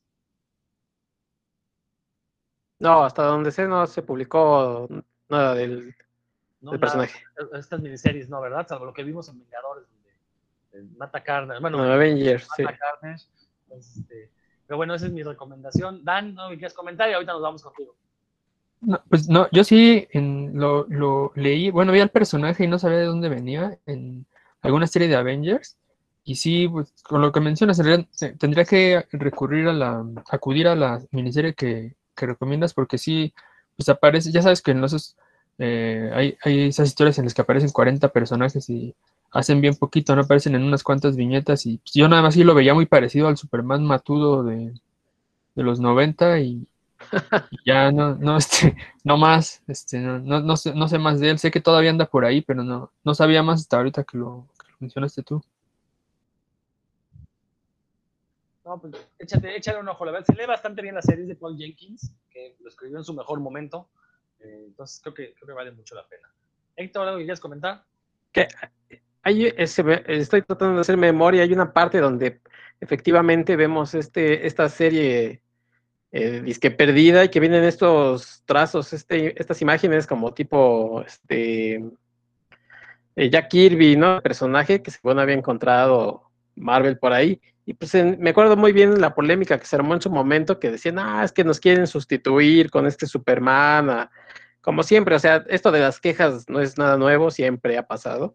Entonces yo me acuerdo muy bien esa polémica que decían, es que ahora nos quieren meter este personaje que es un Superman, porque pues obvio no tenían a un Superman y tienen que crearlo para decirnos que es su personaje este, insignia, casi casi que estaban diciendo que iban a matar a Spider-Man y a todos y a poner a Sentry. Y bien dices, pues por ahí fue perdiendo este, potencia el personaje y yo leo algunas series de Marvel y no lo he visto por ahí, no sé si esté eh, desaparecido en acción o esté apareciendo en alguna serie, pero no, no alcanzó este protagonismo que creo que le querían dar, ya sea por, por malos manejos del personaje o porque a lo mejor, como siempre, la gente se quejó tanto que dicen, ay, mira, ya por ahí velo haciendo menos. Yo creo que fue más bien lo segundo. Roberto. No, pues sí, la, miniserie que comentas, esa estuvo buena. Sí, Paul Jenkins tuvo un, buen momento con ese y con otros cómics. Pero aquí, además de esos cómics de los Avengers, donde andaba por ahí, creo que Luke Cage también en el mismo equipo y todo este rollo, también nos llegó lo de World War Hulk, que hace por ahí una, aparición y sale ahí este, en, un par de cómics de, de World War Hulk y, ya es todo lo que nos llegó impreso aquí el personaje. Ya nada más, este, pues para hacer mención de lo que decía Héctor, bueno, pues Marvel sí tenía ya sus propias copias de, Superman para nuestros lectores. Este, pues seguramente todos ustedes recordarán, pues para empezar, el Capitán Marvel o Marvel y de dónde obtenía sus poderes y la forma en la que actuaba, pues obviamente estaba inspiran Superman. Hay otros, ¿no? Hay uno que se llama Wundar de Aquarian, de Aquarian, que es como un Superman hippie que también llega a una, en su navecita aquí a la Tierra. Hay otro que se llama Virtue, Virtue, un niño scroll que fue creado aquí en una granja en la Tierra con un gran sentido de la responsabilidad. Y pues la copia más descarada es uno que se llama Hyperion, donde igual hasta su principal debilidad es la, la argonita, ¿no? Ese sí ya era una una copia totalmente descarada de, Superman. Creo que ninguno de estos tuvo una, una gran relevancia, tuvo tanto problema, incluso Hyperion, con que fueran una copia descarada de Superman, hasta que salió todo este rollo de Sentry. Yo me acuerdo que en todos lados salió, todavía estaba la Wizard, y pues la mayoría sí nos creímos esto, ¿no? De que sí habían encontrado este, este personaje y las páginas perdidas. Y, la verdad es que supieron generar mucha expectativa al respecto. Y creo que con esa primera miniserie pues, sí cumplió. En realidad lo que vino después, pues ahí sí ya no tengo idea, ¿no? Ya de ahí le perdí la pista. Pero la miniserie pues sí fue bastante, bastante buena. Yo la leí por ahí en digital y pues todavía en inglés, ni siquiera estaba traducida al español. No sé si se pueda conseguir por ahí yo me imagino que sí fácilmente la encontrarán por ahí en internet para que le echen un ojo. Por ahí pregunta Dan que quiénes fueron los autores de esta miniserie original. Es, lo escribe Paul Jenkins, la dibujó Jay Lee y estas páginas supuestamente perdidas y encontradas fueron de Red Page.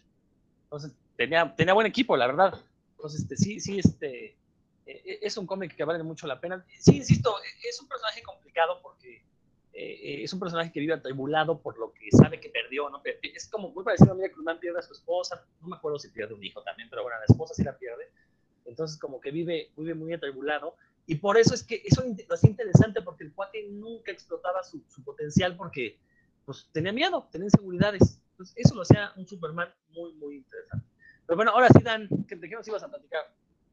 Les comentaba que, que preparé hablar de Irredeemable, que pero la verdad es que después de lo que han recomendado ustedes, creo que eh, tengo una historia mejor todavía, que es la de Invincible. Es uno de, de, veras de los mejores cómics. Creo que este sí puedo decir tal vez que es el mejor. ahí se va con Astro City, se da unos, unos cates como el mejor cómic de superhéroes de las últimas épocas. Este lo publicaron desde 2013 y 2018, fueron 144 números, la historia ya acabó. Eh, el autor es Robert Kirkman, el mismo de The Walking Dead del cual habló también Héctor hace no mucho con, cuando hablamos de una de posesiones satánicas, ¿no? ¿Cómo es el título de esa, Héctor? Ya se me olvidó. Outcast. Outcast, gracias. Este, es el mismo autor. Y en Invincible, pues en realidad eh, es mucho más luminoso, no, no es así como lo que hemos estado hablando ahorita de pura desgracia. No, no, no, este es... eh, también tiene, toma muchísimas cosas de Superman. Invincible, pues el personaje se llama, déjenme acuerdo. Ah, tiene un nombre así súper común. y. Bueno, ahorita me acuerdo del, nombre del personaje. Pero lo importante en realidad, más que el nombre, pues es la historia, ¿no? Este, el Mark Grayson se llama. Mark Grayson es un chavo, eh, también te tiene muchas eh, cosas de Spider-Man, por cierto.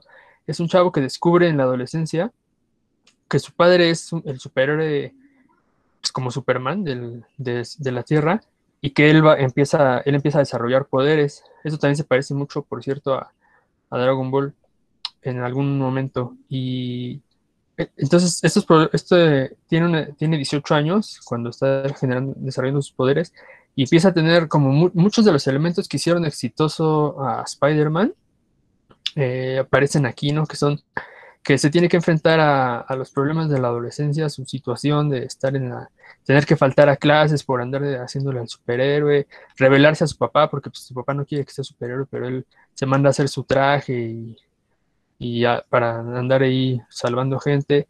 Eh, también, bueno, se- se enamorarse, ¿no? De, tener que andar- ocultarle a su novia la, la identidad secreta. Y más adelante resulta que el papá pues, era un, un maldito también, ¿no? Este, bueno, ese ya tiene más de 10 años, así que no va a ser ningún spoiler, que andaba con, con su estilo de eh, Liga de la Justicia y se los ajusticia a todos, ¿no? Precisamente él, porque lo que él era una de la, era un, un Viltrumita, ¿no? Los Viltrumitas son una raza que conquistadora del, en el espacio, que todos tienen bigote, quién sabe por qué, parece película de Vicente Fernández de pronto cuando están juntos ahí. Este, pero bueno, todos los, eh, los Viltrumitas mandan así a un, como a un scout, a un explorador a, a los planetas para que se, como que se mimeticen, se hagan parte de la sociedad, si es que el planeta vale la pena para ellos, y llegan y se apoderan, ¿no? Del, planeta, los hacen esclavos o los arrasan, lo que, la raza, lo que los habitantes prefieran, ¿no?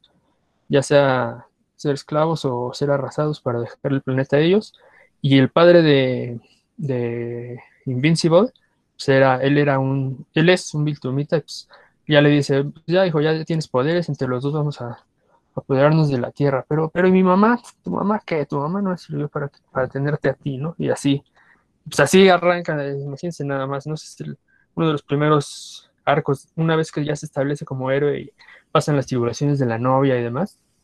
Y ese es uno, nada más el puro arranque, es una, la verdad todas las historias, todos los arcos me, me mantuvieron a mí, los ómnibus son unos tabicotes así, y yo no quería parar de, leerlos, ¿no? Porque la historia es muy, muy buena. Aquí lo empezó a publicar Camite, según lo que, lo que supe. Eh, yo lo estuve leyendo en los ómnibus pues, que estaban en inglés, pero no sé si, no dudo mucho que Camite haya terminado de publicarlo, porque sería, la verdad, este, como una noticia, ¿no? Que Camite terminara de publicar algo, eh, pero no, creo que, creo que no, no terminó. Y le faltaban bastantes, pero es, es increíble la forma en la que iba armando los arcos este Robert Kirkman. Solo les, ahora sí que solo les he hecho perder ese, pero hay muchísimos más, ¿no? Suben, conforme van pasando los, las aventuras, va subiendo la- las demandas que aumenta el poder de Invincible y ya no es nada más de salvar el vecindario, ya es de salvar al planeta, y luego ya es de, de ir a salvar otros planetas, se, se vuelve ya la magnitud de su, de su figura, se va aumentando hasta que ya obviamente en el último arco pues, hay mucho lo que está en juego, ¿no? Mucho más allá de, de la vida de él y de, y de los suyos. En todo este tiempo tiene familia inclusive, o sea, se, se casa, no, está, en realidad sí es, es un es una saga que podemos decir que sí es saga porque sí incluye a otra generación eh, en la que hay muchísimo desarrollo de personajes. Ah, los personajes secundarios son increíbles, son muy eh, importantes también para la serie y entrañables, ¿no? Cuando, cuando llega a pasar una desgracia ahí, que, que, muere alguno de los secundarios o de, de, los que son cercanos a Invincible, se siente, ¿no? Sí, sí es, es algo que, que aparte, como no es Marvel y DC, que ya sabemos que van a revivir, ¿no? Está, estos son publicados por Image, y pues lo más probable es que el personaje ya no vuelva a salir y, y, y demás. Entonces, es una, te recomiendo amplísimamente, yo como, como la, una de las mejores historias de superhéroes que pueden leer, y que aparte ya terminó, no es una que ya saben que van a entrar, quién sabe cuándo va a acabar, o si tengo que leer desde los 70 para entenderle, no, para nada. Entonces tiene muchísimos de los elementos que han hecho famosas y, y perdurables a otras sagas, a otras historias, a otros personajes, los tiene Invincible, también en sus buenos números, 144, pero pues que al menos es una historia que, que ya empezó, ya terminó, ¿no? Tienen, eso lo tienen seguro. Supongo que ustedes conocerán Invisible, ¿qué les pareció? No les voy a decir que esto que arruinaste de que el papá es el malo, pues es el primer arco y son cuatro números, o sea que no estás arruinando nada, ¿no? De 144, o sea, creo que es, un, es, creo que es una muy buena eh, anzuelo para que la gente se interese en leer, ¿no? ¿Cómo es posible que este personaje sea un héroe, pues a pesar de que su papá es un enviado de, de una civilización extraterrestre? Yo, yo también, yo me quedé por ahí en el número, no lo he leído todo, me leí como 20 números, me gustó mucho y leí esos 20 porque son los que conseguí en físico y no he comprado los demás. Tengo que hacerme con los ómnibus. Eh, Camite sí, efectivamente, no lo terminó de publicar. tuvo que ver con las ventas, obviamente. Este, digo, México es un país muy raro porque los comiqueros se la viven quejándose de que no les traen nada, pero solo quieren leer los mismos personajes una y otra vez, ¿no? Entonces, no, no le invierten a estos personajes este, diferentes y novedosos. Que aparte la edición de Camite era muy padre, ¿eh? estaba muy bonita, de, muy buena calidad, la verdad. Este, tanto el papel como los, los acabados estaban, estaban muy, muy bien. Sí, yo también recomiendo, a pesar de que no la he leído toda, conozco de, la fama de Invincible. Este, bueno, son 144 números, pero por ahí hay unos one shots y miniseries, ¿no? De, personajes, ¿no? No sé si esos los has leído. Pues ahora sí que me leí todo lo que venía en los ómnibus y me parece que sí incluyeron algunas, algunas apariciones que tuvo con otros personajes superheroicos de Image y que de hecho algunos también eran títulos de, de Robert Kurtzman y algunos de, los otros personajes también de repente aparecen en Invincible. Yo como no estaba muy al tanto, nada más de repente decía, sí, güey, ¿quién es, no? ¿Y por qué le dan tanto cuadro? Pero pues ya luego ya leyendo, leyendo por fuera, pues ya me enteraba que también era del, universo de, de Kirkman, de otros personajes que manejaba por ahí. Pues en los ómnibus ahora sí que viene todo y siempre lo relacionan, cuando, cuando, cuando no está relacionado con la historia principal, lo dejan hasta el final, ¿no? Y ahí lo, para que no, no, no cree confusión. Así que yo creo que sí me los leí en, todo, en todo lo que me eché de Invincible. Pero todo es recomendable, todo, todo. Excelente. Héctor. No, pues muy buena recomendación de Dan.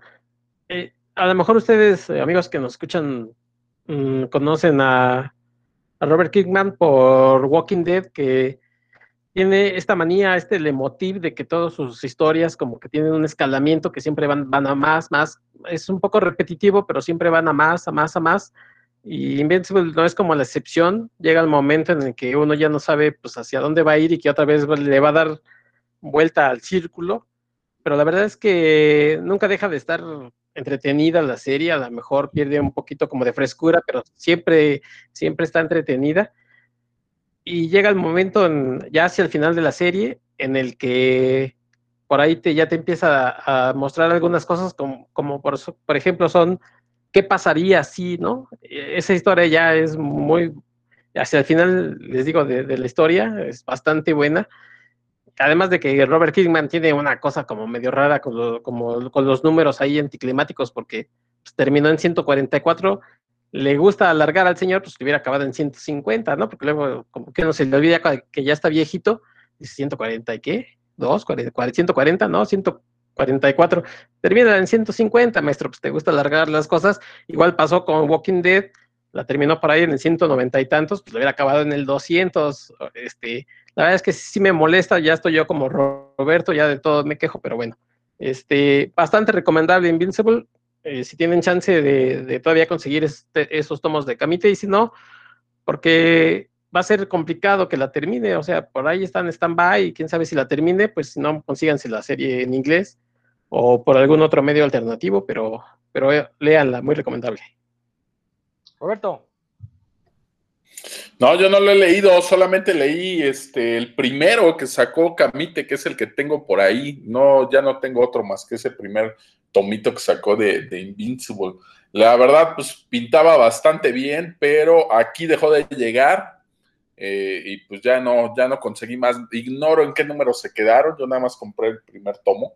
Y pues sí, pintaba bien, pero pues para mi desgracia dejaron de, distribuirlo por acá. Entonces, pues es otro de los pendientes que tengo ahí, nada más tengo el primer tomo, pues tendré que echarle el ojo, como dice Dan, a los, a los ómnibus. Muy bien. Bueno, pues creo que con eso podemos ya dar por terminado este programa donde eh, comentamos algunos personajes que han resultado ser clones, copias, mejoras o empeoras de, de Superman. Este personaje ya les dimos algunas recomendaciones que pueden leer, algunas son de fácil adquisición, algunas les va a costar un poquito más de trabajo, otras de plano pues, se van a tener que clavar a la piratería, no hay de otra, o sea, no es porque este, yo, yo esté recomendando la piratería, que sí la recomiendo, pero en este caso, el Supreme de Alan Moore, a menos de que tengan la suerte de encontrar esta edición española de saldos, no, este, no existe en físico, al menos este, en edición, pues que esté ahorita en prensa, alguna edición, pueden conseguir los tomos, obviamente, en el mercado de segunda mano, si tienen suerte. Pero bueno, Dan, ¿te quieres despedir? Sí, como no, pues gracias a todos por, su, por escucharnos en este super episodio. Y pues como ya mencionó Rodro, eh, pues, el Superman fue el primer superhéroe y ha dado, ha germinado en muchísimas otras historias, las que mencionaron aquí. Yo creo que todas ellas vale la pena un vistazo, así que no se las pierdan y sigan escuchando y compartiendo puros cuentos. Hasta la próxima. Muy bien, Héctor. Pues ya nada más para terminar, les voy a dar un par de recomendaciones. Búsquense por ahí al Superman indio, eh, eh, sí, indio, donde baila y canta. Y, o sea, encontrarán en YouTube, la verdad es muy divertido estas, estas escenitas que hay por ahí en la red de, este Superman. Y recordar un homenaje a este Superman que teníamos aquí en México, por ahí de, de principios de los ochentas, un comediante, amigos, si ustedes son muy jóvenes y son de nuestra rodada, más o menos ya tirándole a los 40 pasaditos, recordarán a Alejandro Suárez, pues salía en este programa que se llamaba La Carabina de Ambrosio y hacía este personaje de Superman, que pues, la verdad bastante divertido, eh, con Chabelo Olsen y Luisa Lana, así en Villachirris. Era muy gracioso este Superman. Así que como ven, pues aquí también tenemos este Superman Región 4 y hablando de, regiones, bueno, pues recomiéndenos con sus amigos para que nos escuche más gente. Si nos quieren dejar algún tema, pues, estamos ahí en las redes sociales, en, Twitter, en Facebook, para que nos digan qué les parece este programa o qué temas les gustaría que platicáramos. Muchas gracias amigos por su atención. Hasta la próxima. Roberto. Bueno, pues ahí, este, en cuanto a películas, échenle un ojo a, a Brightburn, que es, también está por ahí inspirada en el personaje de Superman o en sus poderes. Y pues nos escuchamos en el próximo programa. Y pues no es un pájaro ni es un avión, pero ahí les dejo un saludo atómico con el poder de un millón de soles. Eso es todo. Kimota, como diría el buen Dan Ruiz. Pues esto fue puros cuentos. Les recordamos, si nos están escuchando por, no saben cómo llegaron a este programa, estamos en el canal de Revista Cinefagia, en todos los sitios donde se pueden escuchar podcast y además de escucharnos a nosotros, pues pueden escuchar el podcast de Revista Cinefagia, un sitio de internet dedicado al cine. A todo tipo de cine van a encontrar de seguro algo para sus gustos. Yo soy Rodrigo Vidal Tamayo, nos escuchamos próximamente.